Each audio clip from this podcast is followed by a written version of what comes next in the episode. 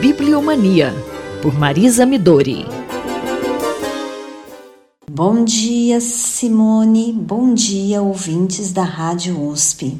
Ah, Simone, se eu pudesse, iniciaria nossa coluna com um belo tango interpretado por Carlos Gardel, algo bem dramático.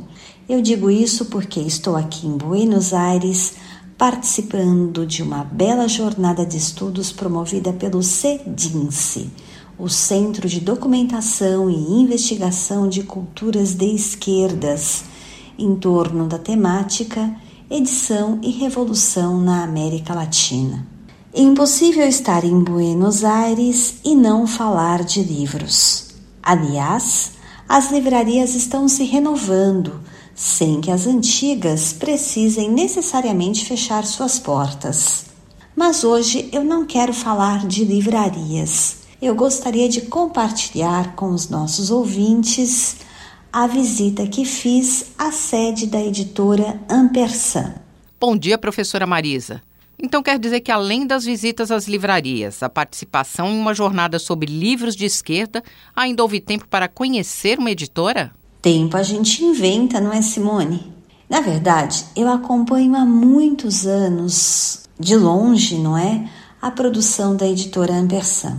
O catálogo deles é muito bem feito, o tipo de catálogo no qual a gente percebe uma curadoria segura de profissionais que gostam do que fazem e, sobretudo, amam os livros.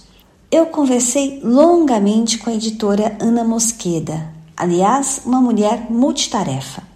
Ela é formada em letras, fez seu doutoramento na área de epistolografia na Universidade de Alcalá de Henares, é docente da Universidade de Buenos Aires, mas o que eu senti foi que a Ampersand tem um papel central na sua vida. Um destaque do catálogo é justamente a coleção Scripta Manente, dirigida, aliás, por seu antigo orientador, Antônio Castilho Gomes cujos títulos se voltam para a cultura escrita. Estamos a falar de um catálogo muito variado, em que há estudiosos argentinos, europeus. Olhem lá, hein? Não há nenhum autor brasileiro. Dentre os títulos, eu destaco o interessantíssimo Kant em El Quiosco, de Guido Herzovich. Bom, eu já comecei a ler o livro e posso garantir que, além das anedotas saborosas que ele conta sobre a cultura editorial argentina, há um estudo denso e muito bem feito sobre a constituição do mercado editorial no país, a formação de seu público e as infraestruturas culturais.